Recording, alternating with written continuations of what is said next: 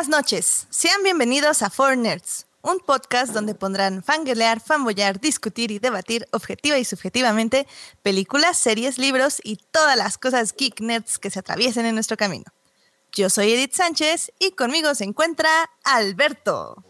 Hola, ¿qué tal? Buenas noches. Este ya es nuestro doceavo programa. Muchas gracias a todos los que nos están escuchando en vivo en este momento. Edith, ¿cómo estás? Buenas noches.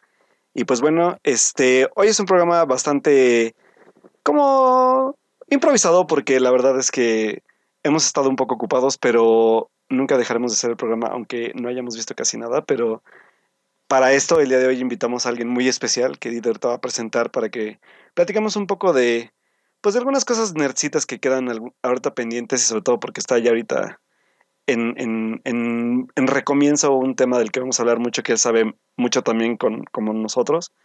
Y este, y pues bueno, bienvenidos a todos y pues vamos a, darle esto porque ya, ya empezamos bien tarde. Sí, perdón por la hora, pero realmente a veces la vida nos detiene, pero no, aquí estamos, no dejamos que nos detenga por completo. Uh, sí. Y pues sí, como decía Alberto, este, tenemos un invitado especial, los estamos inundando de invitados especiales porque los queremos mucho y queremos que oigan muchas opiniones y muchas ideas eh, diferentes a las nuestras. Y esta semana con nosotros tenemos a Daniel, que a él tuve este, el gusto de conocerlo en el podcast de Destripando, eh, que él ya hará sus shameless vlogs, yo espero. Este, y pues sabe muchísimo de cómics, pero sobre todo sabe mucho de Star Wars. Esperemos que Alf nos pueda acompañar en un ratito para que este, debatan de, de esta serie que, bueno, de esta saga que tanto nos gusta. Y pues Daniel, ¿cómo estás? Muy buenas noches, muchas gracias por acompañarnos. Buenas noches, como todos los lunes, para... Ah, no, esto es otro programa, perdón, la costumbre. ¿Qué pasó, chavos? No, gracias por la invitación acá. Shameless Plug. Shameless Plug. con todo. Exacto. Bienvenido, Dan. Qué bueno que estás con nosotros el día de hoy. Gracias, gracias. Muy bien, pues, ¿qué tal si empezamos ya de una vez con la cartelera comercial?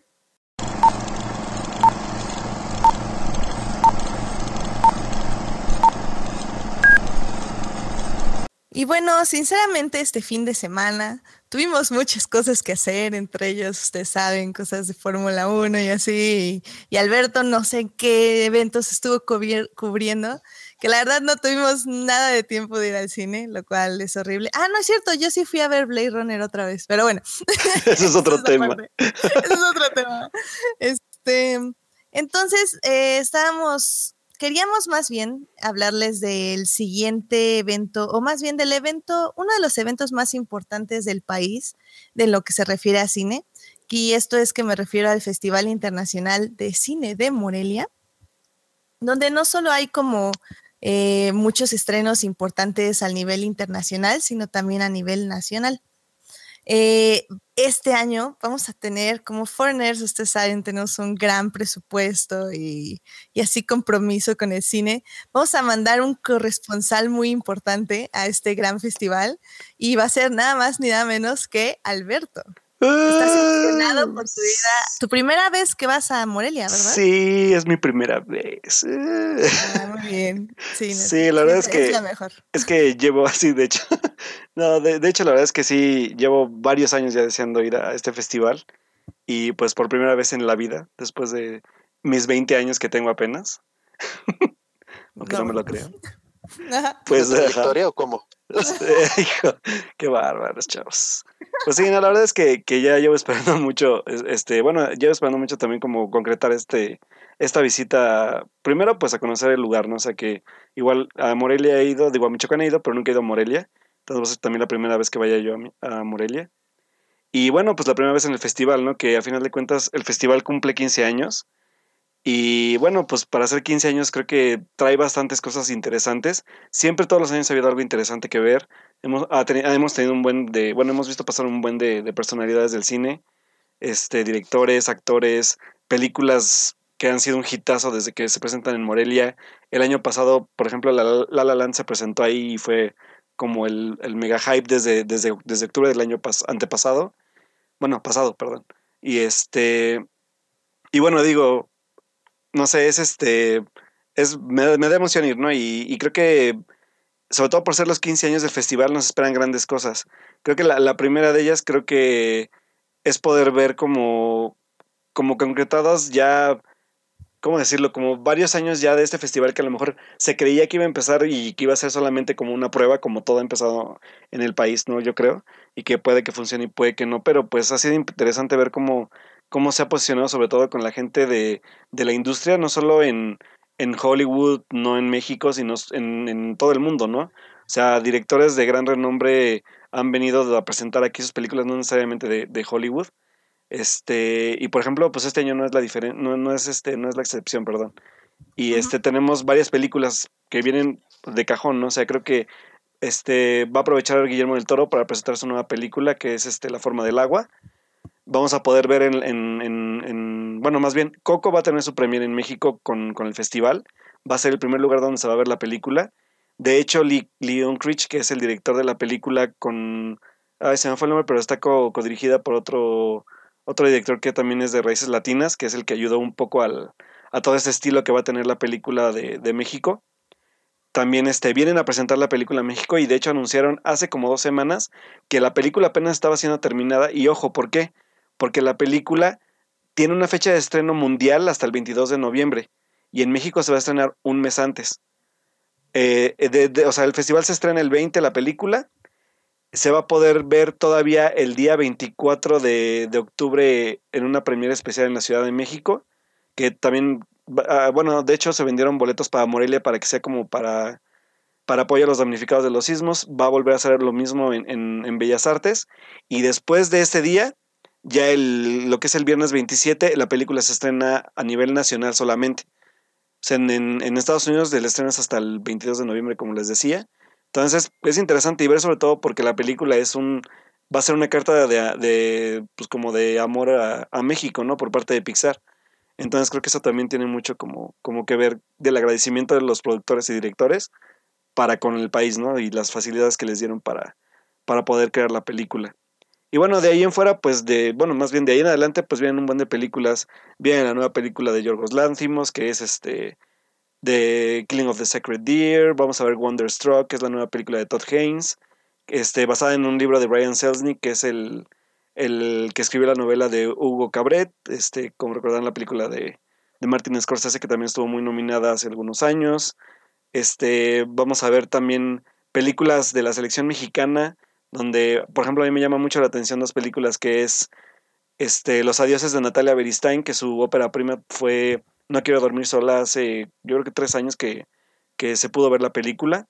Y también hay una película interesante que incluso creo que Edith estuvo involucrada en eso, que se llama Oso Polar, que es la primera película que está filmada con puros iPhones y que maneja un concepto bien interesante.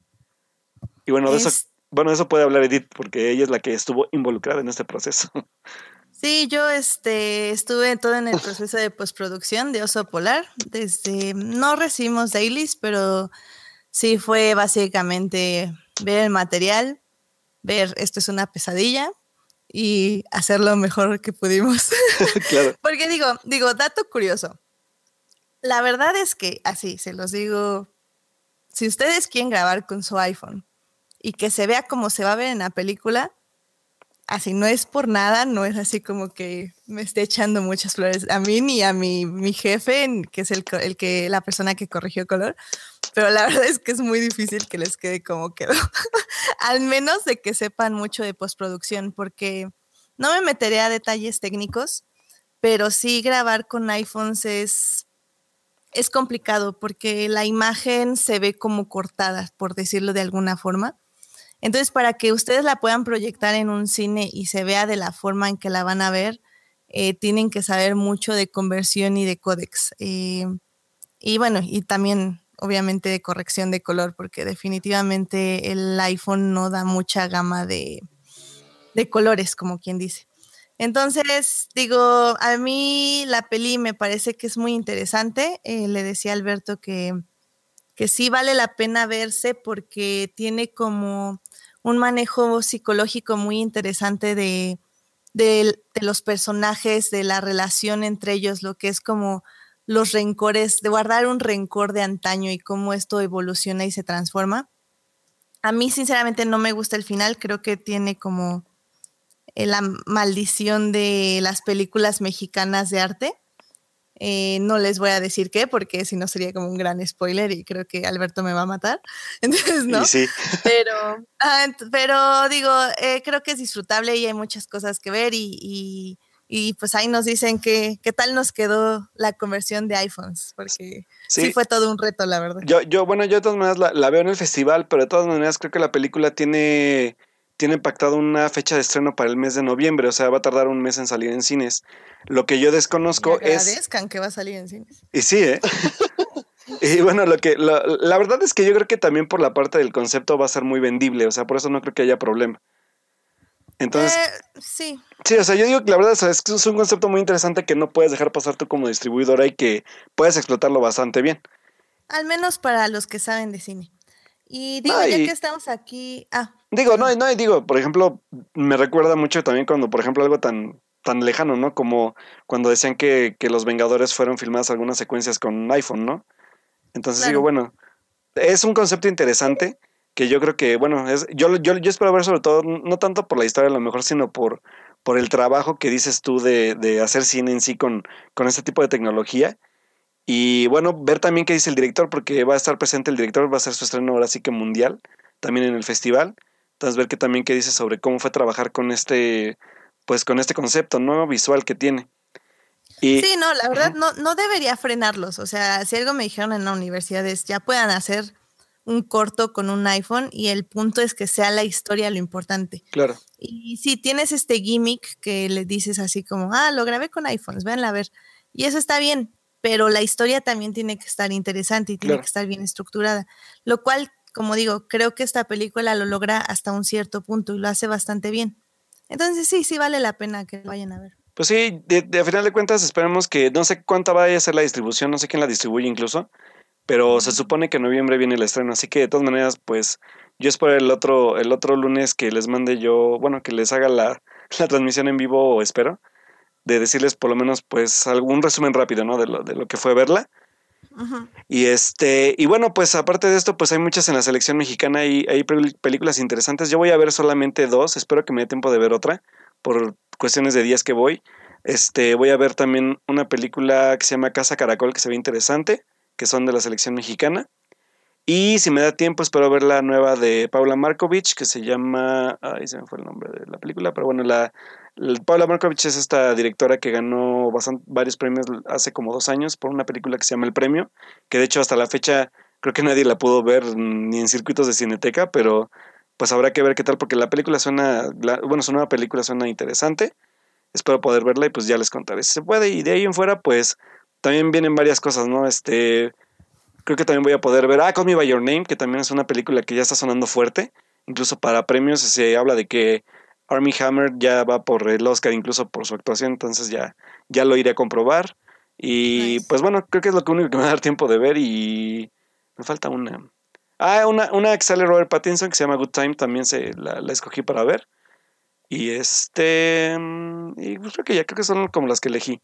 Entonces, este, ya les estaré platicando qué onda, cómo, sobre todo cómo se desarrolla este festival por ser el, el, el del 15 aniversario. Y este, y también pues esperemos encontrarnos con ahí con alguien con quien platicar sobre todo de, de todo este, de este gremio tuitero de cinéfilos que somos. Por ahí ya nos estaremos viendo. Eh, y nada más rápido, eh, también si tienen, si alguien que nos está escuchando va a ir, yo también les recomiendo ver Relato Familiar de Sumi García. Está en la sección de documental. Eh, ahí yo no participé directamente, pero tuve la suerte de verla por un asunto de DCP.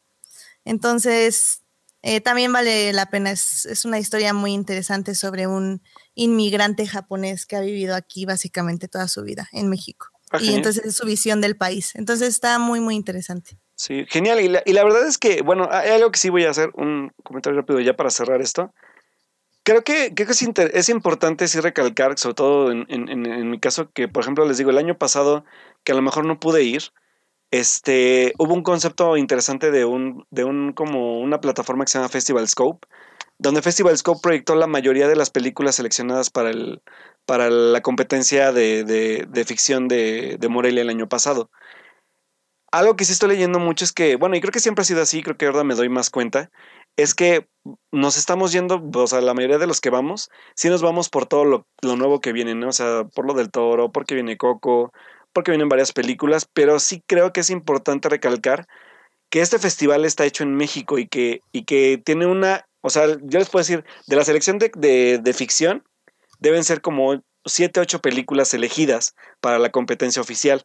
Pero aparte de esto, hay películas documentales y son como 15 películas documentales, como 10 cortometrajes. O sea, hay un buen de material hecho por gente mexicana. Y que yo creo que eso es en lo que también nos debemos enfocar, lejos de poder ver las películas de otros países, ¿no?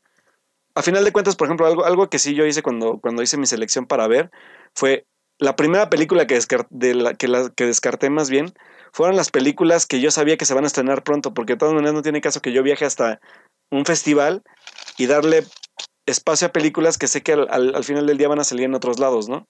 Y digo, películas, películas como, digo, Oso Polar, no sé si vaya a funcionar, este, Casa Caracol también se ve interesante y que es una película que está apostando a como a un ambiente como natural de, o como un relato de naturaleza, este, la de Paula Markovich, que también que no le vaya a pasar lo mismo que le pasó a su ópera prima. O sea, yo creo que es importante recalcar que estos festivales también es para apoyar al cine de nuestro país, no solamente para ver películas que al final de cuentas vamos a acabar viendo dentro de muchos años y que hay películas que incluso no se han visto. O sea, por ejemplo, del año pasado, El Vigilante fue la que ganó la selección y El Vigilante no tenía ni siquiera un estreno comercial, por ejemplo. Deja eso, o sea, otra película que yo participé, La Cuarta Compañía sigue sin tener fecha de estreno y se estrenó el año pasado en Morelia. Fíjate. Entonces, o sea, sí, la verdad es que hay películas que salen en estos festivales que no van a ver la luz del día en, en lugares normales o salas tradicionales. Así que si van, pues sí, como dices, es la que- son las que vale la pena ver. Pues así es, y bueno, este, pues esperemos que quien- quienes vayan igual nos podemos encontrar por allá, este, ya saben, en mi Twitter me pueden, ya nos podemos localizar para, para hacer una reunión en Twitter si gustan, y pues bueno, ya les estaré yo contando el- la otra semana, pues qué tal está yendo este festival. Y por otro lado, pues, este, al, al final de cuentas, como no vimos nada, pues bueno, hoy aprovechando que, que, se ha lanzado la preventa para, para la nueva película de Marvel, que a lo mejor muchos la esperan, a lo mejor otros ya están hasta la madre. Pero la verdad es que, por ejemplo, a mí yo después de ver el corto de Thor Ragnarok, sí estoy bastante como, como a, la, a la expectativa de lo que va a pasar, porque la verdad es que Thor ha sido unas, una de las franquicias más golpeadas por, por crítica y fanáticos al, al igual, porque Thor no ha sido un personaje que hayan sabido llevar todavía al cine y que la verdad es que esta película se supone que está basada en, el, en uno de los cómics más, más oscuros de, de, de no solo de Marvel, sino del, person, del personaje, sino de Marvel, perdón. Y este, y parece que se están yendo, como siempre, a la segura por la parte de la comedia. Pero creo que aquí sí Dan nos puede ayudar un poco en eso, porque acá es, Dan es, es fanático de los cómics. Entonces, pues Dan, cuéntanos un poco de lo que has visto que, que, que depara con esta película de, de Marvel, porque es la que va a acabar el año, de hecho. Entonces, este, pues cuéntanos un poquito. Pues, como bien mencionas, eh, bueno, no solo en cómics, sino Ragnarok como tal viene de la mitología, o lo que entendió Stan Lee, que recordemos que su versión de Thor no, no se parece mucho a la mitología nórdica, salvo porque usa Mjolnir, no Miau Miau, como lo conozcamos. miau, Miau, miau. el miau, Pero miau. de ahí en fuera, pues realmente así, muy apegado no es a, a la mitología. Y, eh, y bueno, pues la, la película de hecho toma un poco de, sí, de Ragnarok, que es la muerte de los dioses. Recordemos que desde la película anterior, Odín deja de ser el All Father. Loki aprovecha que creen que está muerto para suplantarlo. Y en este caso es donde va a llegar Hela, la, la diosa del inframundo, que en la mitología es interesante porque ella es hija de Loki, no sé si, y también en los cómics, no sé si lo vayan a respetar aquí en la, en la película, llega a conquistar Asgard como tal. Y además de, tomar este arco de, de, cómics de Thor, y ya que no pueden explotar al 100% a Hulk por problemas de derechos con Universal, eh, lo toman aquí como la pareja dispareja entre Thor y Hulk, pero literalmente Hulk no es este, casi no se supone que no vamos a ver tanto a Bruce Banner, sino es más enfocado a Hulk, que es el, el famoso como siempre, ¿no? Y de él para, de ahí se toma mucho de Planet Hulk. En los cómics un día deciden que Hulk está muy loco, nadie puede controlarlo, mandémoslo al espacio donde no va a molestar a nadie. Cae en este bonito planeta donde de ahí toman la imagen de, de este, ah, se me fue la palabra, de como de circo romano, y obviamente pues es el más fuerte de todos y acaba siendo el rey de este bonito planeta. Son eh, arcos bastante serios, tono oscuro, pero como dices, Disney decide irse a la segura y ponerle bastante chistecito. Sin embargo, es interesante la, el, aspecto, o vale la pena darle una oportunidad por el director, que es el, digo, el nombre la verdad está bastante extraño, Itaka, y Wichitaka, o algo por el estilo. Kurikitaka, ¿no? Sí, no, La, verdad sí me, se me complica. aparte, aparte este director es el que están considerando para la adaptación de Akira, ¿no? Se supone. Sí, él le ha dicho que él sí se avienta, pero que no hay nada oficial. Pero él, por ejemplo, en Netflix encuentra su una de sus películas que se llama. Aquí la pusieron en entrevista con El vampiro de la risa, una cosa así. Ah, que es como un falso documental. Digo, el título es. What We Do in the Shadows. Exactamente. Digo, el título es. Ah, ya, sí, ya, ya sé. ¿Y dónde está el policía? Casi, casi. Pero no se dejen engañar por, por el título. La película es bastante buena. Y sí es falso documental con vampiros de cómo les va en la vida actual. pero, ahora que todo el mundo sabe que existen. Exactamente. No, pero está muy interesante, sobre todo porque sí, ese documental explora como está eh, un desarrollo de cómo los personajes están como en su propia burbuja y este documentalista que llega a revelar como su vida eh, debajo de las sombras este, hace que se expongan al mundo y que empiecen a convivir más con otros seres. Entonces, es, muy interesante como este toque tanto cómico, pero a la vez tan humano de estas como criaturas, este, que utiliza como una metáfora justo para, para explorar esto de, cómo el ser humano se va abriendo a los cambios y cómo va, adaptándose a, la vida, básicamente. Digo, tal vez es un análisis muy profundo porque la película en sí es muy light, pero la verdad está muy interesante. El problema aquí que siento yo es que Marvel siempre decide darle proyectos muy grandes a directores que han manejado producciones muy pequeñas. O sea, What We Do in the Shadows es nada, es una cámara y tres, cuatro escenarios tal vez, eh, uno caminando en la calle, que sí tiene efectos especiales, pero digo, nada del tamaño de Thor, claro. Y digo, y les ha funcionado a Marvel, porque como hemos dicho varias veces en este podcast, o sea, Marvel agarra directores que puede moldear y que puede adaptar a su propio estilo y que puede mantener en la línea, como se diga, como se diría, pero pero no sé, o sea, Thor siempre ha necesitado este como, ah, como una renovación, sobre todo porque el personaje es interesante y creo que llama a la gente, o sea, la gente sí quiere ver a Thor, pero el problema es que no ha estado al nivel de sus otras producciones. Para empezar, el actor tiene el problema que es carismático, pero no es actor realmente, o sea, también. Loki siempre se lo come, o quien le pongan al lado, Natalie Portman. Digo, es otro problema. que Thor es malo. Te van a venir a linchar, amigo. malo.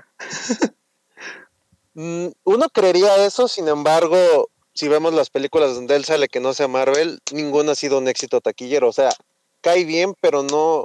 Y a las mujeres les encanta, pero no es alguien que tenga imán de taquilla. Híjole. Claro. ¿Cómo no? Eh, la de Blancanieves, ah, sí, claro.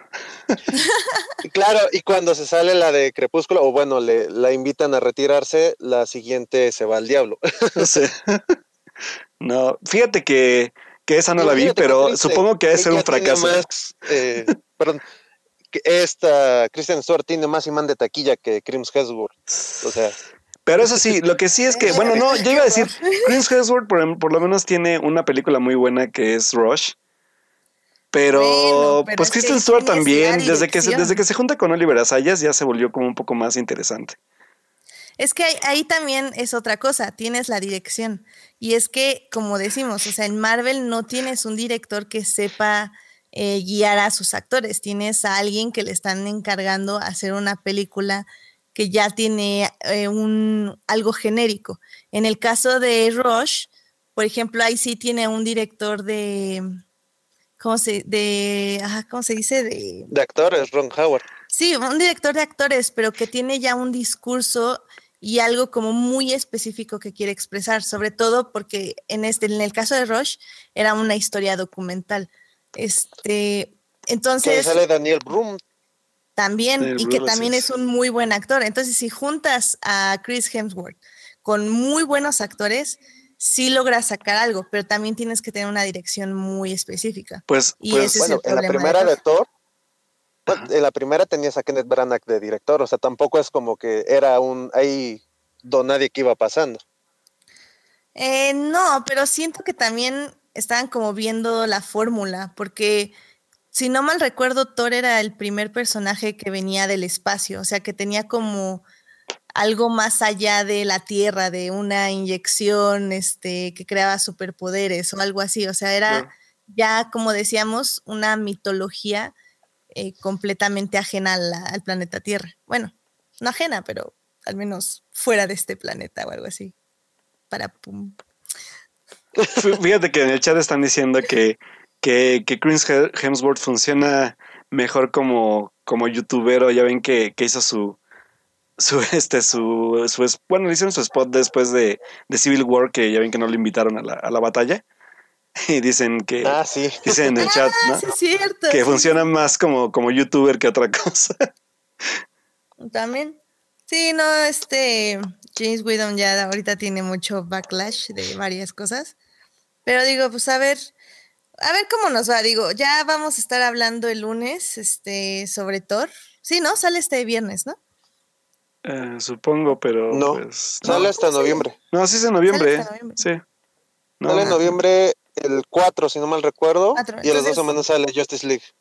Claro, entonces en dos semanas vamos a estar hablando de, de Thor y pues ya veremos cómo nos va. Este, queríamos hablar un poco de esto porque este Monse Bernal, que ahorita nos está acompañando en el chat, nos había pedido. Este, pero digo, yo no tengo muchas expectativas. La verdad tengo muchísimas más ganas de ver Black Panther, que ya estaremos hablando de un tráiler que me dicen que salió. Claro. No vean trailers. Este, No un habían poquito más adelante. Hashtag no vean trailers. Hashtag no vean trailers. Este, pero. Pues Mira, sí, no sé. a, a final de cuentas, aquí lo que creo que también llama un poco la atención es que de los primeros comentarios que han salido de la película, si es que a la gente le preocupa un poco que todos los, todos los que ya la vieron están hablando más de, de una comedia que de una película seria, ¿no? Pero, pues digo, es Marvel, es Disney, entonces ya no es nada, nada, nada raro escuchar, ¿no? Pero, pues sí, como dicen, a final de cuentas habrá que ver qué, porque si a lo mejor cambian un poco también, o ya le encuentran como el sentido a Thor, que yo creo que lo van a unir un poco más ya hacia, hacia este tipo de como de tono que tiene Guardianes de la Galaxia, porque acuérdense que tiene que ver como también en el mismo, en el mismo universo, pero me refiero al universo en, en por ejemplo, en un lugar donde no es la Tierra. Pues Al este, sector espacial. exacto. Entonces, y que no sean los guardianes de la galaxia, claramente. entonces, pues vamos a ver, ¿no? Y, y, y- sobre todo porque también se está hablando mucho de que de- después de esta película, y ya que Marvel va a tener que, bueno, o sea, viene Thor, viene Black Panther, y después ya viene este, ya, ya viene Infinity War, ¿no? Creo, según yo, si no mal me falla la memoria. Sí, el próximo año. Entonces, aquí se acaba ya esta fase por la que tanto se habían estado preparando y se rumora que, que ahorita con esta como impulso que le van a volver a dar a Hulk va a ser como ahora el nuevo proyecto de Marvel, ¿no? O sea, como de empezar en en este pues en este como aspecto de Planet Planet Hulk, que es como todo un, un mega universo muy aparte. Entonces, pues vamos a ver si se animan a hacerlo. No sé qué tanto les vaya a aguantar también las, bueno, los actores en su nómina. Pero pues bueno, vamos a ver, ¿no? Y- Bueno, Mark Ruffalo es de los más baratos. Y de los mejores actores, que es lo peor de todo, ¿eh? Sí. De hecho, de hecho, es cierto. Pero bueno, pues sí, digo, y, y aparte aquí, como ustedes dicen, ¿no? O sea, también de comparaban, como comparaban con Rush, pues aquí vamos a tener a Kate Blanchett, Vamos a tener este. Creo que Idris Elba ya va a tener un poco más de participación. Kate Blanchett. Bebé. Pero pues digo, Kate Blanchett ya es como el, Perfecta. el, el gran gancho para varios que sí nos vamos por la parte de, de actuación, ¿no? Ay, sí.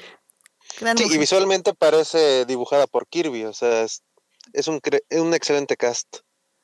Esperemos que sea algo bueno y que no nos decepcione más de lo que ya nos han decepcionado las películas de Marvel. Pero bueno, chicos, pues Nos así, movemos. así esperamos y pues ¿a dónde pasamos, Edith? Vamos a series. Uh,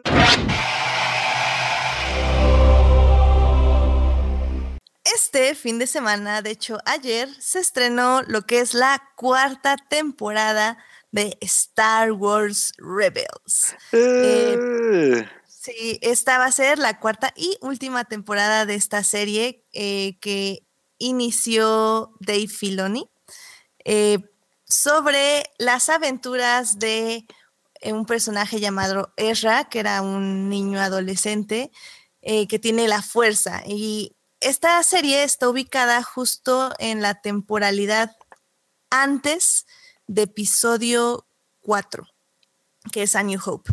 Entonces tenemos como este ambiente en la serie donde estamos en el imperio, ya los rebeldes están empezando a formar, empezamos a ver cómo se forma la alianza rebelde y empezamos a tener como estos guiños de personajes que vimos en los episodios clásicos.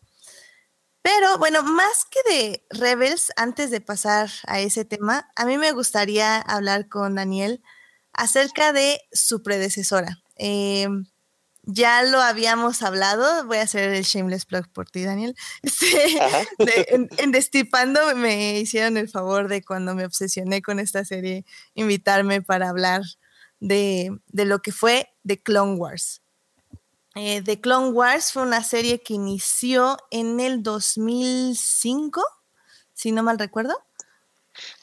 2008. 2008. Y, ah, sí, 2008. Eh, inició eh, por mando un poco de George Lucas, si no mal recuerdo, pero estuvo a cargo básicamente de Dave Filoni. George Lucas lo que hizo fue supervisar y darle su bendición básicamente a varias cosas, tanto a personajes como a bosquejos, como a escenarios, tanto como a trama. Y digo, creo que ya lo he comentado en episodios anteriores, pero, o sea, yo crecí viendo Clone, digo, Star Wars, porque mi papá es súper fan, pero como que nunca había absorbido yo de qué realmente se trataba Star Wars, a pesar de que igual vi episodio 1, 2 y 3 en el cine. Entonces fue hasta, fue hasta que yo, ah, eh, Netflix amenazó, Netflix Estados Unidos, amenazó con quitar, quitar de Clone Wars, dije, no, no manches, yo no voy a bajar, que son como 150 episodios. más o menos. Yo- Más yo o no- menos. yo no voy a bajar 150 episodios, me la voy a echar en un maratón y ya, todos tranquilos y todos felices y, y contentos. Y bueno, eh, todavía la pueden encontrar en Netflix porque Netflix México no la quitó, solo fue en Estados Unidos debido a que Disney abrió su propia plataforma. Eh, Pero spoiler, amigos, spoiler, porque la, la serie se... No, bueno, explícales, Edith, porque eso fue lo que me conflictó a mí cuando yo empecé a verla. ¿De qué? Porque, bueno, yo cuando empecé a ver, yo, yo le comentaba a Edith que cuando empecé a ver yo Clone Wars, bueno, yo empecé por la película, de hecho. O sea, la película fue la prim- primer acercamiento y que fue como el primer acercamiento de despedida, porque la verdad es que no fue una gran película, yo esperaba otra cosa, pero obviamente nada más era un Ah, gancho ya. para, era un gancho para ver la, la serie. Y bueno, después ya, un, yo creo que como seis meses después de que se estrenó la serie, empecé a verla. Pero la verdad es que yo le comentaba a Edith que yo sentía que la serie iba como, como que no iba a la, ¿cómo decirlo? Como que no, no sentía que hubiera una conexión entre episodios. Y abandoné la serie, o sea, yo abandoné la serie como los 10 capítulos porque la verdad es que no le veía sentido.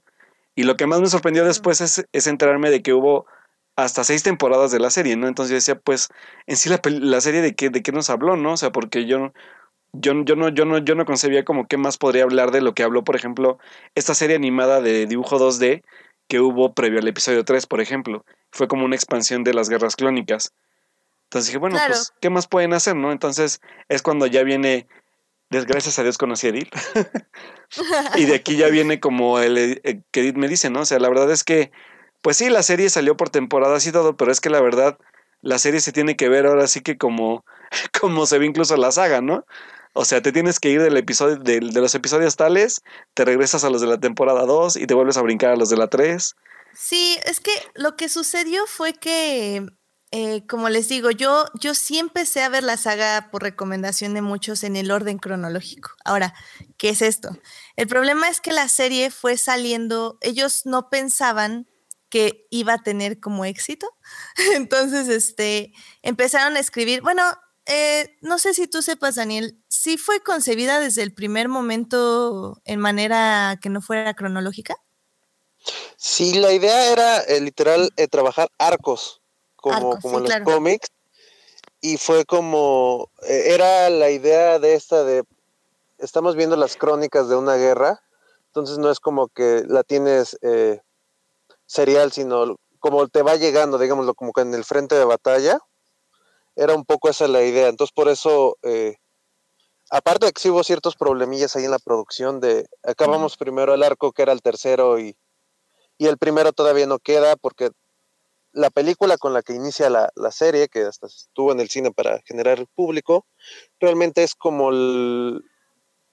Debería ser el final de temporada, más o menos. Sí, eran, hagan de cuenta que eran como tres episodios. Eh, de Clone Wars. Y creo que ese fue el problema por el que muchos no les gustó la película, porque la sintieron mal, o sea, sintieron un, ritmo cortado. Y pues era lógico, pues realmente lo, único que hicieron fue juntar tres episodios y eso nada más este, lo mostraron al cine. Obviamente el ritmo, eh, la estructura y la narración iba a ser muy, muy diferente al de una película. Y pues como digo, o sea, yo empecé y yo empecé a verla en orden cronológico. En, la página les vamos a dejar un link a la página oficial de Star Wars donde pueden ver el orden cronológico de los episodios. Y la verdad me ayudó mucho porque eh, hagan de cuenta que si la ven como temporada 1, episodio 1, 2, 3, 4, así normal, eh, hay veces que, por ejemplo, un personaje que matan en un episodio, a los siguientes dos va a estar vivo. Y eso no es porque sea un error este, de continuidad, sino porque realmente la continuidad eh, no es así, o sea, no, está, no están viéndola en el orden cronológico. Sobre todo eso pasa con las primeras tres temporadas. Ahora, ¿por qué? O sea, yo empiezo a ver The Clone Wars y la primera temporada sí es como, como un poco, se siente como que todavía no sabían qué estaban contando. Tanto en la animación se siente como acartonada, como brusca un poco, pero poco a poco, mientras van pasando los episodios, sobre todo en la segunda temporada, me empiezo a dar cuenta justo lo que comentaba Daniel, que esto es una historia de una guerra. Y una guerra donde hay muertes, hay desesperanza, como poco a poco la gente empieza a perder la esperanza, empieza a ver este, pues esta como ah, eh, daños psicológicos, ahora sí que en la mente de tanto los soldados como las gentes, como estos clones eran considerados pues básicamente como objetos y poco a poco te das, te das cuenta que tienen personalidades, tienen emociones, tienen metas, tienen objetivos, a pesar de ser soldados diseñados para la guerra. Entonces empieza a tener esta serie una capa tras capa, tras capa, tras capa, para que cuando uno llega a la quinta temporada, realmente es una historia muy, muy fuerte acerca de, de todo lo que conlleva una guerra, tanto social, política y pues de historia para todos los planetas. O sea, a mí me sorprendió muchísimo. O sea, fue, fue un shock como, como muy interesante porque aparte todo esto lo ves acerca, eh, a través de los ojos de los personajes que ya conocemos, que es Anakin Skywalker, eh, Obi-Wan Kenobi. Y bueno, introducen un nuevo personaje que básicamente ella es nuestros ojos, es el, los ojos nuevos del espectador que está entrando a este mundo, que es Ahsoka Tano, que en este caso es la padawan de Anakin Skywalker. Y la verdad es que te enamoras de su personaje, es, es demasiado increíble. no, no, no sé, no tengo palabras, pero no sé tú qué te enamoró de, Clone Wars, Daniel? Fue, eh, bueno, los que crecimos viendo la trilogía original, la, las guerras clónicas, las Clone Wars, siempre era algo mítico porque no sabías qué diablos era. Cuando Obi-Wan le está explicando a Luke, esta es la espada de tu padre, yo combatí con él en las eh, Clone Wars, todo el mundo era, qué chingón suena eso. Digo, perdón, costumbre de, otro programa, ah, pero, pero qué diablos es, ¿no? O sea, me dices Clone Wars, que fue una gran eh, guerra, que mi papá es un héroe de eso, pero nadie sabía qué era. Había teorías que si el emperador había clonado Jedi para conquistar la galaxia, que si era un ejército de clones, pero no los Stormtroopers. O sea, había muchas teorías locas porque nadie sabía. Por eso se vuelve tan mítico eh, el famoso término de Clone Wars y hasta cierto punto decepcionante cuando en episodio 2 ves cómo empieza y ya no ves nada de la guerra. Sea, ves la batalla que la inicia, pero eso es todo. Entonces, lo, lo padre de Clone Wars es que ves realmente la guerra y en muchos frentes y aparte eh, te permite conocer más a, otros Jedi que ves casi que sombra que pasa en episodio 1 y 2, como Plo Koon, Kit Fisto, que con nada más sonreír se volvió súper famoso. En las series lo, lo, saben explotar muy bien. Como cada eh, Jedi tiene cierta... Mm, sí tienen personalidad, eso es importante, y como ellos mismos tienen eh, criterios diferentes sobre la guerra.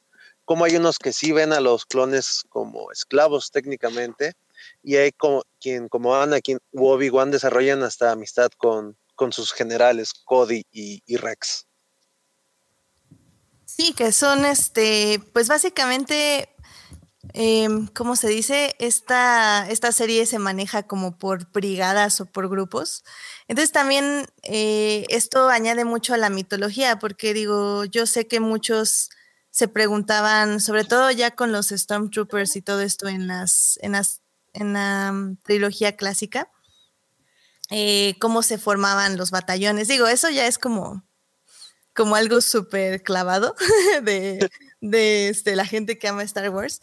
Pero sí, o sea, como bien dices, o sea, tiene como mucha mitología, sobre todo también en diseños de naves. O sea, hay un buen de naves que no se ven durante las series y todo esto, pero ellos como que te dan a entender cómo va evolucionando el, equipamiento, eh, bueno, las, las armas, este, las, ¿cómo se dice? Este, sí, todo el, ahora sí que el, armatoste, el aparato de guerra va mejorando y cada vez se va acercando más a lo que conocimos en el episodio 4.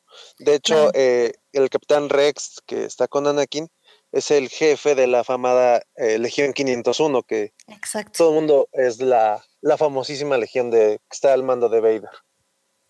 Sí, digo, hay, hay muchos, como decía Daniel al principio, esta serie se maneja por arcos, que es un arco, o sea, es una historia que abarca hasta tres o no, son máximo tres episodios, ¿no?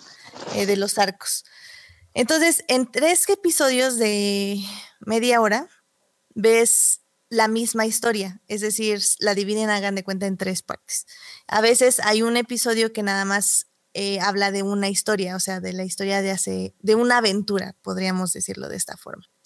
Eh, para mí, la serie sí tiene episodios de relleno que son como los que se dedican a Arturito y a C-Tripio, que son como básicamente de aventuras como para niños.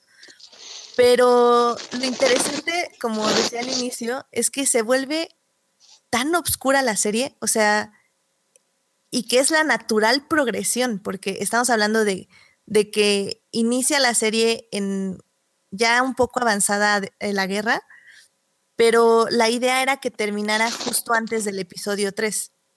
Es decir, ya que Anakin se encuentra en como su lado más oscuro. Y la serie es cancelada en su quinta temporada justo por eso, porque ya estaba siendo tan oscura que Cartoon Network dijo así como, oiga, no, esto, esto como que no es para niños y ya no está latiendo.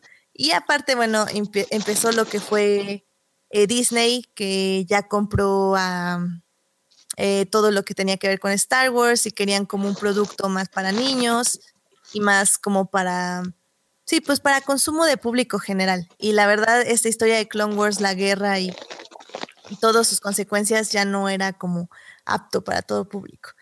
Eh, entonces, lo que pasa eh, es que ya tenían en producción la sexta temporada, por lo que Dave Filoni dice, ok, vamos a sacar los 12, 13 episodios que ya teníamos casi terminados, que son al menos cuatro arcos de historia. Y pues ahí terminamos la serie y todo lo demás vamos a sacarlo en libros, en cómics y en otras historias. Eh, parte de estas otras historias fue lo que más adelante se convirtió Star Wars Rebels, que en realidad Star Wars Rebels, el problema un poco que yo le veo es que es muy para niños, es decir, eh, los personajes para mí, por ejemplo, si, si hubiéramos seguido con el arco de Clone Wars, íbamos de la esperanza a la oscuridad. Y Rebels tenía que ir de la oscuridad a la luz, es decir, terminar justo cuando empezara New Hope, que yo creo que sí lo van a hacer así. Pero para mí nunca, Rebels nunca se atrevió como a dar más, o sea, como a ir, a empujar más a sus personajes, a como un mejor desarrollo y a una mejor... Mm, concepción del bien y el mal. O sea, siempre se quedan como en lo muy superficial. Y es a mí lo que no me gusta de la serie, a pesar de que han retomado varios personajes de Clone Wars. De hecho, lo, la parte, eh, la primera temporada es bastante sosa y técnicamente aburrida de Rebels. Ah, digo, spoiler, ya, ya va a acabar la serie también si no la han visto. Pero cuando te enteras que Fulcrum es esta soca, es un, es un muy interesante plot twist porque era, bueno, sabemos que Ahsoka se salió de la orden, pero no sabíamos qué había sido de ella. De repente que regrese y la ves, está muy padre, y más porque sabes que ella eventualmente va a tener que enfrentarse a su ex maestro, a Anakin. Claro. Ahora ya totalmente como Darth Vader. Y, y bueno, y que, y que bueno, yo, yo la verdad es que yo, por ejemplo, ya que puedo hablar un poco de Rebels, que sí la he visto, este, me quedé en la segunda temporada y creo que el final de la segunda temporada es un gran final. Pero, como dice Edith, no creo que sí hay algo que le falta a la serie. Como digo, yo lo que llevo de Clone Wars apenas, sí, sí creo que es una serie un poco más, más seria, por así decirlo, entre comillas, que, que, que Rebels. Rebels aún, aún se me hace un poco más divertida. Creo que hay personajes bien, bien chuscos que sí valen la pena. Por ejemplo, este, Chopper es de mis favoritos, por ejemplo. Eh, Chopper, digo, la verdad es como de los mejores, mejores, este, que a lo mejor no sirven mucho más que para dar como, como entradas y salidas de conflictos, pero que es bastante divertido verlo. Pero que aún así, el que estén retomando también esta parte como de personajes viejos, como es este Ahsoka, como es este, este güey, el contrabandista, que se me fue el nombre, el azulito. Lando.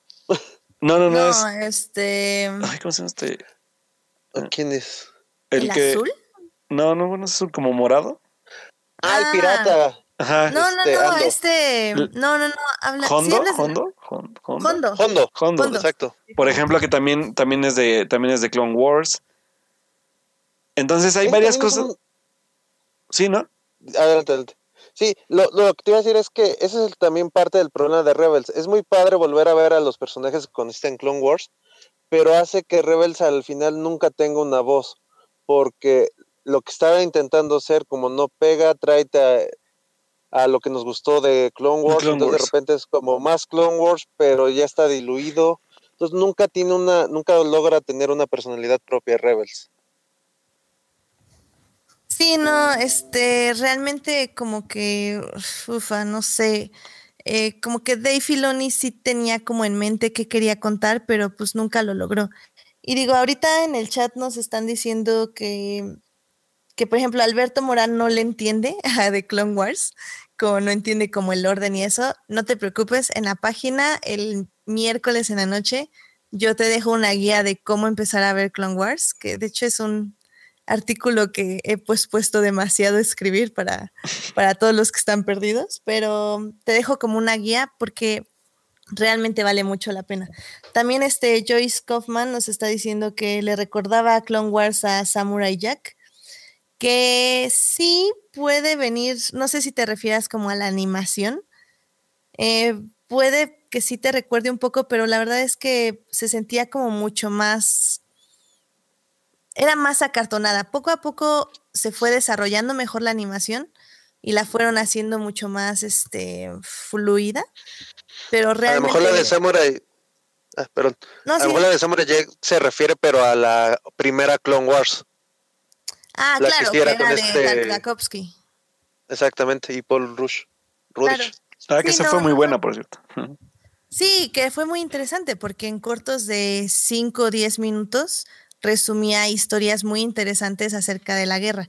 Pero para mí, o sea, ya comparándola con The Clone Wars de Filoni, sí le falta mucho porque Filoni, al tener tantos episodios, tiene oportunidad de desarrollar mucho, muchísimo mejor la psique de sus personajes, sobre todo de Anakin Skywalker y su relación con Obi-Wan. Ahí es cuando realmente entiendes por qué son tan amigos, por qué Anakin se pasa al lado oscuro, o sea, cuáles eran como los primeros signos que estaba dando, cómo los Jedi nunca se enteraron de por qué eh, Anakin estaba pasando al lado oscuro. Básicamente era como, estamos en guerra, no importa que haga estas tres, cuatro acciones de, dudosa moralidad, porque él es el chido y él es muy bueno. Entonces, al, al, al hacer, al, al, momento que los Jedi como que ellos mismos se nieblan la vista, o sea, se dejan de ver lo obvio, dejan de ver que el lado oscuro los está consumiendo poco a poco. Y eso es lo que también me parece muy interesante. Por ejemplo, de Clone Wars, yo les recomendaría mucho, si no, si no se avientan así a ver todas las seis temporadas así de, jalón, yo les recomiendo, por ejemplo, los, los arcos de Oscuridad en Umbara, que es la temporada 4, episodio 7. Son como 3, 4 episodios, donde ahí un poco se analiza lo que es la humanidad de los clones y cómo los Jedi poco a poco están perdiendo como, como el camino hacia el lado de la luz o, no sé cómo, cómo decirlo, como están perdiendo su brújula moral básicamente. Eh, recomiendo Mortis, que es el la temporada 3 del episodio 15 al 17, que es básicamente la, toda la mitología que va alrededor de lo que es el elegido y cómo el elegido tiene que balancear el, el lado oscuro con, la fuerza del lado... es que no es el lado luminoso, porque siempre quiero decirle eso. bueno, del lado de la fuerza con el lado oscuro de la fuerza. Em, y también, por ejemplo, les recomendaría en la cuarta temporada el episodio 15, que también es un arco, donde Obi-Wan se infiltra como un cazarrecompensas. Porque ahí también ves como lo chido que era Obi-Wan y lo difícil que era para Anakin manejar lo que era la traición y, y cómo él manejaba un concepto de lealtad que realmente tiene que ver con el egoísmo y no tanto con la amistad, lo cual es muy, muy interesante. Y digo, ya nada más como último para mencionar, también a mí me agrada muchísimo que el arco de Padme, este, está muy bien hecho. La verdad es que los personajes femeninos de la serie de Clone Wars están muy, muy, muy bien hechos, todos. Ahí está Ahsoka, está Padme, también está un personaje que se llama Satin, que es muy, muy interesante. Y pues la verdad vale mucha la pena. Yo se las recomiendo muchísimo más que Rebels. Obviamente hay, hay que ver Rebels como para esta, esta cosa de completistas. Pero la verdad les recomiendo muchísimo más de Clone Wars. Siempre les voy a recomendar de Clone Wars. Sí, sin duda. Y digo, algo interesante nada más como para cerrar de, Rebels, es que desde que se estrenó Rock One, Filoni dijo que parte de, la temporada final, aún no anunciaba que esta iba a ser la última, pero que cuando ya alcanzara a, a Rogue One, tú ibas a estar viendo la misma batalla, pero desde el punto de vista de, de los estelares de la serie y ver si sobreviven o no que ahora con, si en Rock One no lo lograron todos, sí te deja la, puerta de que a lo mejor no todos sobrevivan de, Rebels, lo cual sería muy interesante. De hecho, sí, va a ser interesante cómo se conecte ya con todas las demás películas, sobre todo porque muchos quieren ver a Ezra muerto o, a Kanan o a todos estos. Entonces, vamos a, a Chopper, por favor. Chopper está vivo, al menos en Rogue One, porque ahí sale, entonces. ¿Cierto? Vamos bien. También era, spoilers. Este, pero pues vamos a ver qué pasa con todos los. Y el fantasma también está vivo. no, bueno. Exacto. Eh, bueno, digo, digo, final de cuentas, pues hay que ver en qué acaba la serie y sobre todo, pues, ahora sí que que suene gacho, pero pues en qué va a acabar también el negocio, por lo menos por el momento animado para Disney, que pues digo, igual ahorita como Edith está incluso haciendo algunos este, escritos también sobre esta parte de Destiny, que es un interesante concepto, pero que ahora a ver... Forces of Destiny. Forces of Destiny, perdón, que, que, hay que ver cómo evoluciona también. Pero bueno, pues a ver qué, qué planea Disney para futuro. Y digo, ya va a acabar Rebels. Yo creo que fue como un buen, un buen este, como un buen lanzamiento para ver qué podían hacer ellos con la parte animada. Igual pueden mejorarla, no sabemos qué vayan a hacer. Y sobre todo porque pues ya se acerca ahora sí que el cierre de, de la trilogía de esta, pues de esta generación. Estamos ahora sí que a dos años, ¿no? De que cierre. Mm, sí. Así que pues todavía, todavía tenemos tiempo para ver qué, qué planea hacer Disney si, si seguirle en lo animado, si irse por otro lado, seguir en los cómics, no sabemos, ¿no? Pero pues hay que ver qué, qué, qué fin le van a dar a... O sea, Star Wars tiene sus nichos, o sea, si te gusta la literatura están los libros, si te gustan los videojuegos también te puedes ir por ahí.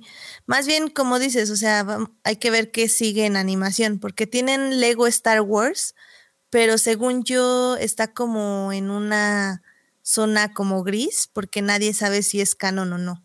Entonces, eso al menos creo que no cuenta. Habrá que ver cuál es, cuál es el siguiente paso para Disney. Habrá que ver. Es un proyecto de Filioni, pero no ha dicho que. Nada más dice que sí ya hay, ya hay planes, pero que obviamente no puede decir nada hasta que se termine Rebels. Ok, pues hay que ver qué, qué pasa con eso. Ya en unos meses ya sabremos.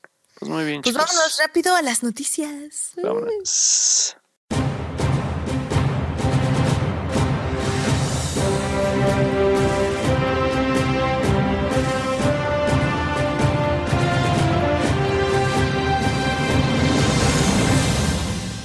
Pues ya estamos con las noticias. Veamos, estaban diciendo que salió un nuevo tráiler de Black Panther, hashtag no vean trailers. Así que díganos, ¿qué vieron en el nuevo tráiler de Black Panther? Pues que hable Dan, porque Dan puede dar un poco más de aportación de lo que yo vi. Se ve bastante bien el tráiler. Eh, para igual los que no sepan mucho, Wakanda es el país más eh, avanzado que existe en, el en la Tierra Marvel, por, llamarla de esta manera. Eh, es donde uno de los lugares donde más vibranium hay, es el material con el que está hecho el escudo del Capitán América, por si no lo saben. Y eh, es por esto que son tan, tienen tanto avance tecnológico, aunque ellos siempre se han mantenido ocultos precisamente para que el, hombre blanco o cualquier eh, país no quiera venir a robarles la, tecnología y hagan mal uso de ella. Y el rey o protector del país de Wakanda ha sido siempre el Black Panther, es un poco como el fantasma, es el, título del rey y se va heredando de hijo a hijo.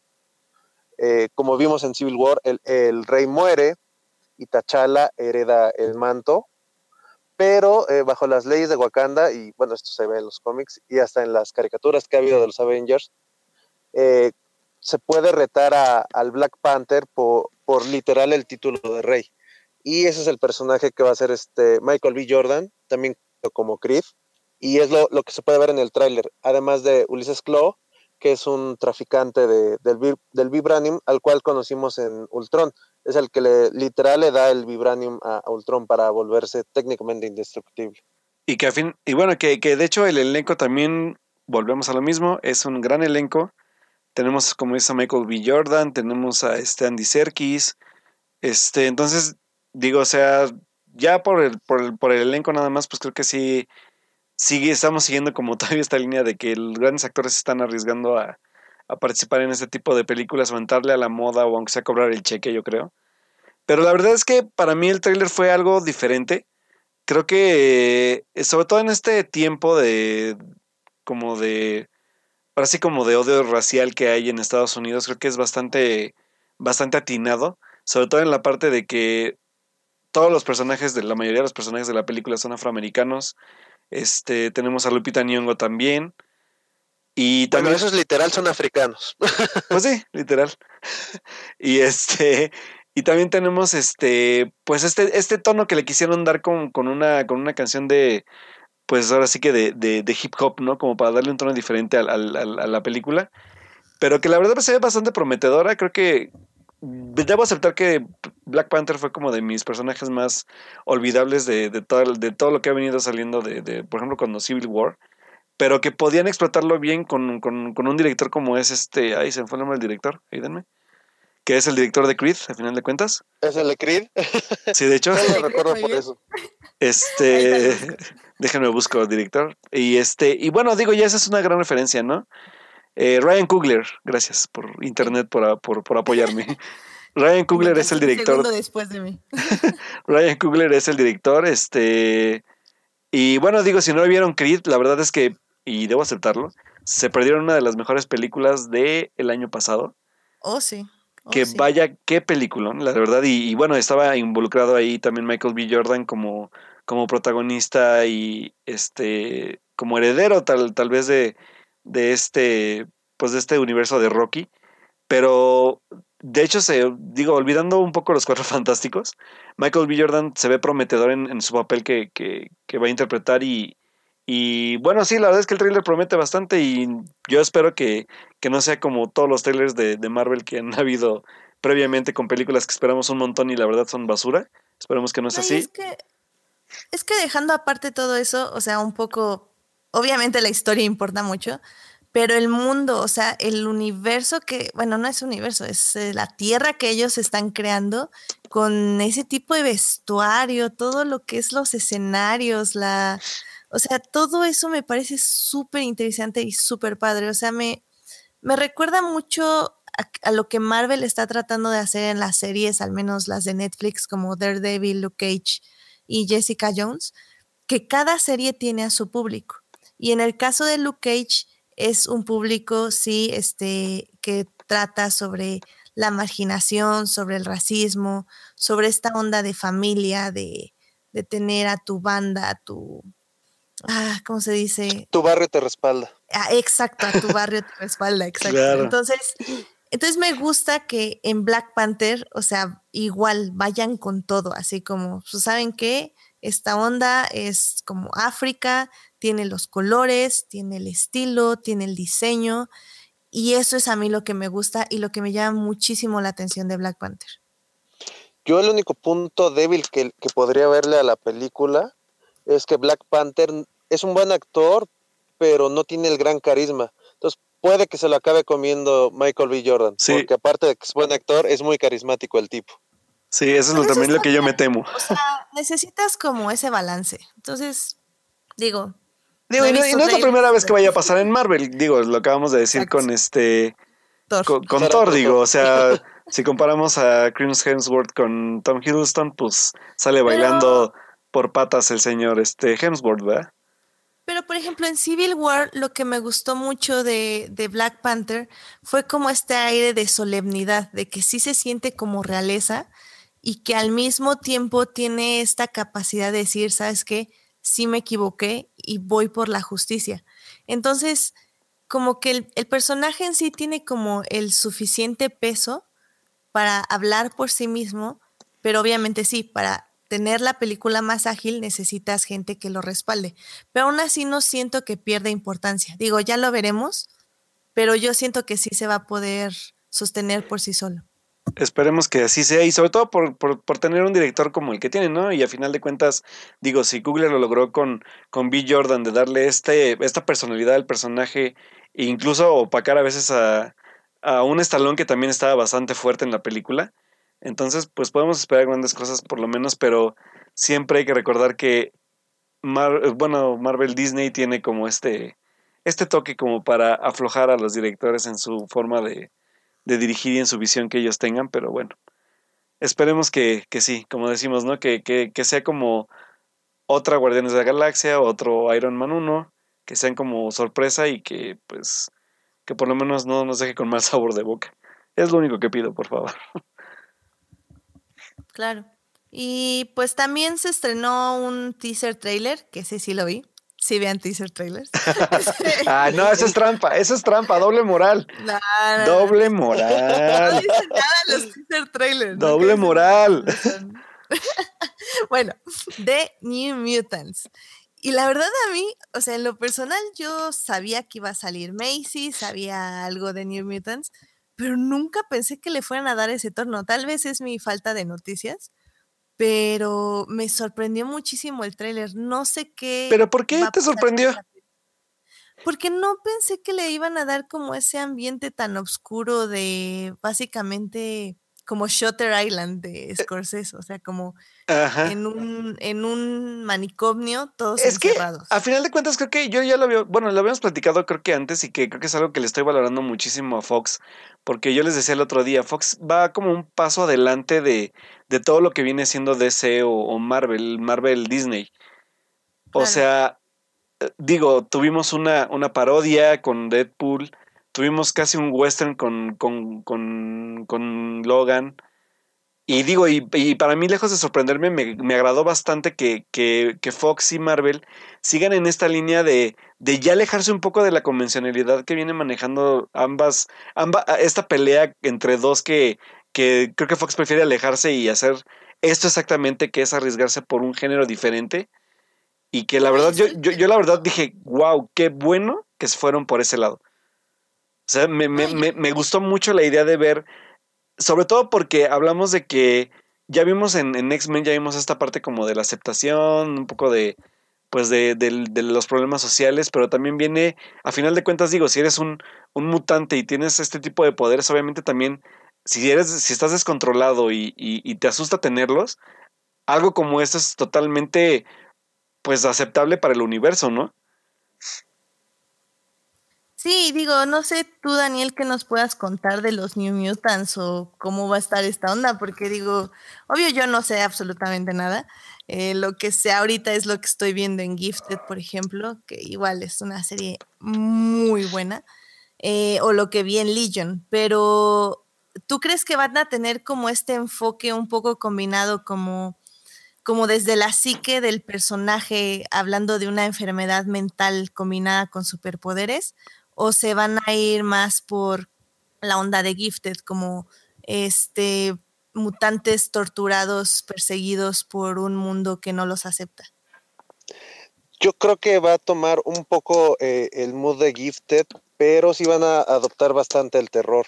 Eh, los New Mutant, New, Mutant son un grupo, cuando los X-Men originales, eh, Iceman, Beast, Cyclops, Jean Grey y Ángel se, se gradúan como tal, y se van de la mansión, Javier recluta nuevos estudiantes. Estos son los New Mutants.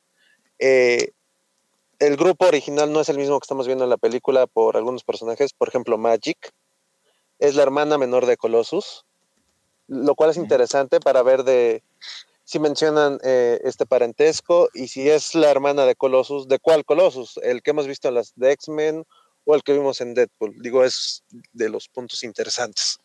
Y ella, la, la gracia que tiene además de ser mutante, eh, tiene acceso a un portal, eh, a una dimensión demoníaca. De ahí ella adquiere poderes, pero evidentemente tiene que estar luchando a cada rato con, con el demonio que vive en esta dimensión. Entonces yo creo que por eso sí tienen mucho para irse por, el lado del terror, lo cual le va súper bien con, con lo mismo de, ser adolescente, pues también te dan miedo los cambios en el cuerpo y si aparte de los cambios que todo el mundo tuvo, tienes poderes que no sabes controlar y una dimensión demoníaca, pues tienes algo para hacer una película muy innovadora, tanto de superhéroes como de terror. Claro. No, pues la verdad, pues entonces sí. Sí, es que yo tenía un poco cosa de que el teaser fuera como eso y que en el trailer siguiente ya enseñen como, ah, sí, nada, van a estar cinco minutos en el manicomio y luego ya van a salir y van a ser felices o algo así. Pero la verdad, como dicen, si, si apuestan por eso y, y como tú, Daniel, explicas, este, muestran como todo este universo dentro de... No, y sobre todo si, si, si se van como esa dimensión que dices, eso estaría padrísimo, no sé. Ahorita estoy como imaginando escenarios y es como, Sí, estaría chido. no, sí, sí, yo la verdad es que, como dices, espero que, que en el tráiler ya cuando se libere, por lo menos ya que muestre un poco más, no la vayan a regar, pero de mientras fue, fue, fue, un gran teaser. fue un gran, una gran probadita de, de, de cómo se siguen arriesgando. Entonces, pues yo la verdad ya, ya es de mis, de mis, de mis grandes esperadas, ¿no? Entonces, no sé qué ustedes qué opinen. Sí, no, y que ya tenemos fecha también. Digo, Fox ya está planeando que Deadpool se estrena el primero de junio. Luego Dark Phoenix, que también no sé qué esperar de esa película. Eh, me decepcionó mucho de las stand que Dark Phoenix son de las, creo que pocas sagas que he leído de, de cómics, básicamente. Entonces yo sí esperaba como algo interesante y no lo dieron. Entonces Dark Phoenix ahora que cierra esta trilogía, nueva trilogía de X-Men en el cine, me interesa ver qué hacen. Me interesa también por Sophie Turner porque es... Porque se va a casar con Joe Jonas. Ah, ya. Me hice mi, como dicen ustedes, mi shameless blog de noticia.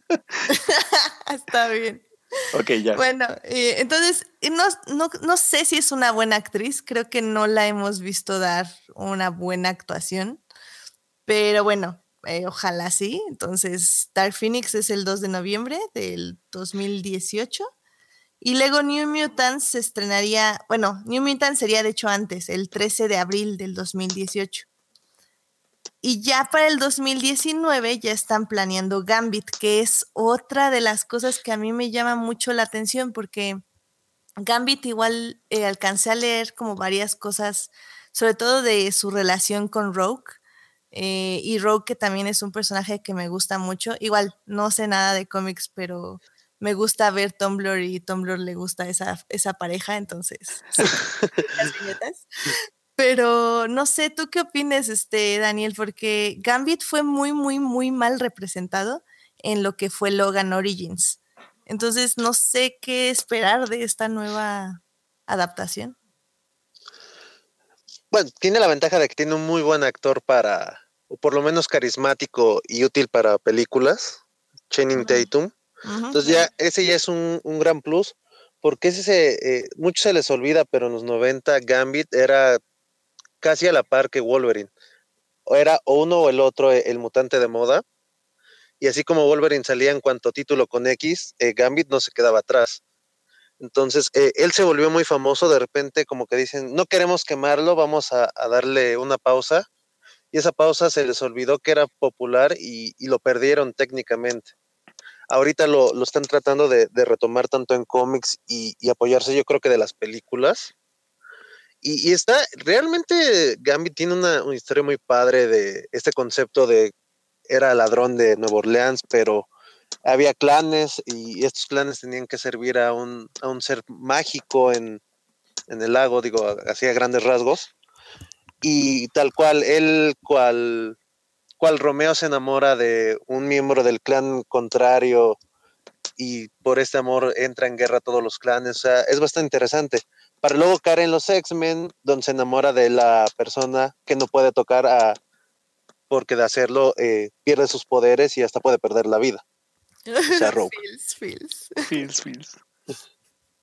e, Eso es una de las ventajas que tiene Fox sobre Marvel, o bueno, Marvel eh, Disney, que los X-Men siempre han sido eh, los de telenovela, pero han tenido su lado sci-fi, han tenido sus viajes en el tiempo, sus encuentros con extraterrestres, que al parecer al fin van a, respetar también en, Dark Phoenix Saga. Entonces, es, es la ventaja de, tener a los X-Men. Puedes estar jugando con todos estos eh, campos en los que ha interactuado los mutantes y no se sienten fuera de lugar, porque así fueron concebidos. Y, también lo padre es que no necesitas tener continuidad. O sea, puedes ponerlos a todos en diferentes épocas o no especificar ni en qué época están y ya, o sea, no necesitas guiños ni unir películas, lo cual también creo que ayuda. Sí, eso, eso va a ser interesante porque se ha dicho que este Jim, eh, sí, James McAvoy va a salir en New Mutants. Al final del día sí va a estar Javier. Y entonces va a ser como en qué momento de la continuidad va a acabar la película. Pero y es parte del por lo cual se casteó un Javier joven y que te, te pudiera durar muchos años seguir explotando la franquicia. Y, qué mejor que McAvoy que ha demostrado que no nada más sirve para blockbuster, sino es un buen actor. Exacto. Y, y digo, y al final de cuentas, ese es el gran, esa es la, la gran como estrategia como inteligente que yo le sigo valorando a Fox, ¿no? O sea, que sabe que al final de cuentas los actores, pues son, son, ahora sí que, aunque suenen culeros, son perecederos, pero, pero a final de cuentas tienen un ciclo, ¿no? Y que no siempre van a poder estar contando con ellos porque también tienen proyectos y todo, y qué mejor que pues ir como haciendo este ciclo de retomar gente joven, de renovar el universo y, y, y al final de cuentas seguir expandiéndolo, ¿no? Y yo creo que también habrá que ver, por ejemplo, o sea, como dices, ¿no? Es muy interesante la línea de historia que va a tener Gambit, como bueno, que tiene Gambit en, en cómics y que, y que esperemos que sirva también como para parteaguas, para que sigan explorando como diferentes géneros, ¿no? O sea, digo, estaría bien que, que no se enfrasquen como lo, han, como lo han estado haciendo Marvel, Disney o DC, ¿no? Pero yo creo que sí tiene bastantes cualidades que, que Fox siga manteniendo esta, esta franquicia de, de, de Marvel y que, y que la, y que la aproveche bastante bien, ¿eh? Porque sabe que, que él no puede entrar a esta guerra de, de compañías y si no mejor darle, eh, como más bien, como no puede batallar con esto, darle como el espacio a, a gente que quiera experimentar con otro tipo de cosas, ¿no? Sí, ya descubrió que ese es su nicho. Y que lo hace bien. Así Eso es. es lo importante también. Pues muy bien, pues yo creo que con eso terminamos ya. Sí, nada más déjame, déjame dar la noticia de cierre, que Claro. porque obviamente estamos hablando en el chat de eso. Vamos a hablar del madrazo que le dio Eduardo Yáñez, ah, no es cierto. ¿Cómo ves? Yo No, no sé esas cosas de las que hablas tú, en serio. no, no es cierto.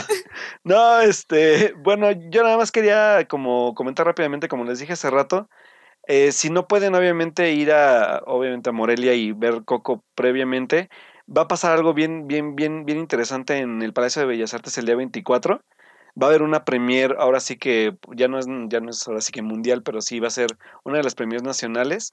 Va a estar la Orquesta Sinfónica, no, no sé de dónde, pero va a ser una orquesta sinfónica. Van a musicalizar la película en vivo. Va, van a estar, este, bueno, el soundtrack va a ser bastante amplio. Va a haber gente cantando canciones del soundtrack en, en la función de, de esta premiere en Bellas Artes. Vamos a checar también cuánto cuestan los boletos, porque seguramente sí los van a dejar ir caritos. Pero si tienen la oportunidad de ir también ver la película así, yo creo que sería una gran experiencia. Sí, eso, eso la verdad suena muy interesante, así que si tienen la oportunidad, y luego es en Bellas Artes, digo, está padrísimo eso, la verdad. Sí, la verdad es que sí. Si no, incluso si no han podido entrar al, al, al- al Teatro de Bellas Artes y pueden hacerlo con esto, pues háganlo, neta, no lo piensen. Ahora, el punto es, ¿va a ser doblada o No, subtitulada? obviamente va a ser doblada. Y aparte, no las películas dobladas. sí, no, y aparte el doblaje está bien extraño. No sé si ya lo había comentado en un programa anterior, pero híjole, está bien raro. O sea, lejos de los actores de doblaje principales, tenemos personajes que van de escritores a cantantes y actores. O sea, va a estar Alex Lora, está Elena Poniatowska, está Javier Velasco. No sé, está súper extraño el mix. Eh, espero que no afecte a la película, en serio estoy rezando porque no. Y yo más bien estoy rezando porque en Morelia la pasan subtitulada, que lo dudo. Pero, pero, Pero por ejemplo, Javier Velasco es solo un cameo, ¿no? Igual que pone Topska. yo, yo sabía que sí, esos son cameos. Creo que principales. ¿Quién estaba en principales que sí eran? Gael sí es. este, Gael sí, sí va a ser las, la- las dos voces. Es, Ah, qué bueno. este, ¿quién más? Ah, no sé, pero bueno, todos estos son igual como ese Daniel, son cameos, pero aún así me preocupa un poco el- la, la selección de voces. Pero bueno, pues esperemos que si no, por lo menos ya verla, aguantarla en su doblaje y ya ver qué tan diferente resulta de, del doblaje original, que ya saben que Edith lo puede decir. Es totalmente diferente lo que es ese en doblaje a lo que se escucha originalmente. Y yo lo acabo de comprobar incluso con, pel- con una película que me perdí en cine que es Capitán Calzoncillos, que si la pueden ver subtitulada, vean la subtitulada, por favor. Es una gran por eso película. no- yo no veo películas animadas en el cine desde Buscando a Nemo. No, Ah, pero no, sí, sí, sí, viste Dory subtitulada, ¿no? No, no he visto Dory. Madre santísima. No he visto Dory. Tienes que ver Dory. Eh, Sí, está bien. La sí, la verdad es que es una buena secuela, pero bueno, ya eso luego platicaremos. bueno, ojalá que, la oja- pena. ojalá que sí, sí se puedan animarse a ir a verla, quienes puedan y tengan el dinero. es que dice Joyce que, dice Joyce que, que, que, que Poniatowska ya ni voz tiene. Y sí, sí, es cierto. Pobre señora, Sí, pero bueno. la- Y también me están diciendo que qué fresa. Pues es que lo siento, es que me choca el doblaje. Es que no saben lo que es oír cómo están masacrando todo el sonido debajo de voces mal grabadas. Es como. Deshonra a tu vaca. Sí, no, no, es, es, horrible. Entonces, la verdad, miren, me ahorro el coraje y la veo, las veo una o dos meses después. Por eso mi, mi no spam quiero, de Moana. No fue quiero, como sab- en no febrero, quiero saber o en qué las estás viendo, Edith. No me hables por, de eso, por favor. Ah, no, claro. En este- en este programa no- Blu-ray, Obviamente, y lo pongo en mi Blu-ray con mi 5.1. ah, este, perfecto, muy bien. Porque no quiero que digas la palabra festival de... ¿Qué, qué festival No, de mira, nada más tienes que. Se pueden ver en inglés, nada más tienes que ir a las 10 de la mañana al cine más lejano. No, Como hasta satélite, ¿no? Por ejemplo. Literal, literal, si fuera a las 10 de la mañana, te juro que iría. El problema es que es a las 11 de la noche en el cerro de Interlomas. Pues no, mijo, o sea, ¿cómo voy a ir al cerro de Interlomas a las 11 de la noche? O sea, es como, no se puede así, chavos. Pero en fin, eh, pues Sí, sí, es un via crucis verlas en inglés. Pero sí, vale la pena casi siempre. sí, vale la pena. Sí, casi siempre sí vale mucho la pena. Pero en fin, pues ya vamos a despedirnos para terminar este programa. Pues muy bien, muchachos. Este, ¿Les parece si compartimos redes? Este, muchas gracias, Daniel, por acompañarnos, este, para hablar de Star Wars y de Marvel y todo, porque nosotros somos cero expertos en cómics. Entonces es bueno siempre tener a alguien que nos explique el background de estas cosas. Em, No. no- sí, Gracias por la invitación, al contrario, fue divertido. qué bueno que te divertiste. Sí, qué Este, bueno. ¿dó- ¿Dónde te podemos leer? ¿En, en redes? Pásanos. ¿Escuchar? En mi Twitter, en mi Twitter, eh, arroba danguki, ahí estoy posteando eh, normalmente opiniones. Disculpen, es al revés, ¿eh? Porque lo puse al revés, disculpen. Ah, ok.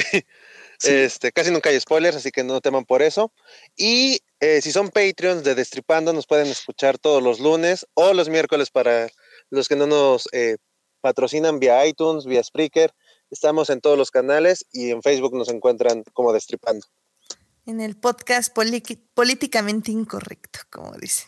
Claro. Los superhéroes sin tanto cuento. Exacto. Muy bien. Este, ¿a ti dónde te encontramos, Alberto? Pues bueno, me pueden encontrar en arroba Alberto Molina, con Molina con doble O.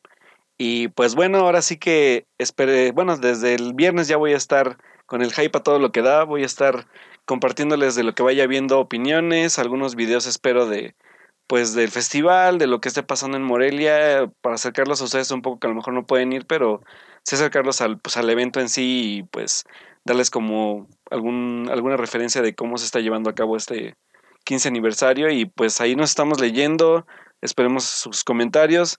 El... Voy a lanzar un texto de Morelia, sobre todo por sus 15 años este fin de semana. Y el otro fin de semana, el bueno, el día del estreno de Coco, que es el viernes, ya espero estar lanzando también la, la reseña de la película para quienes la vayan a ver ese día.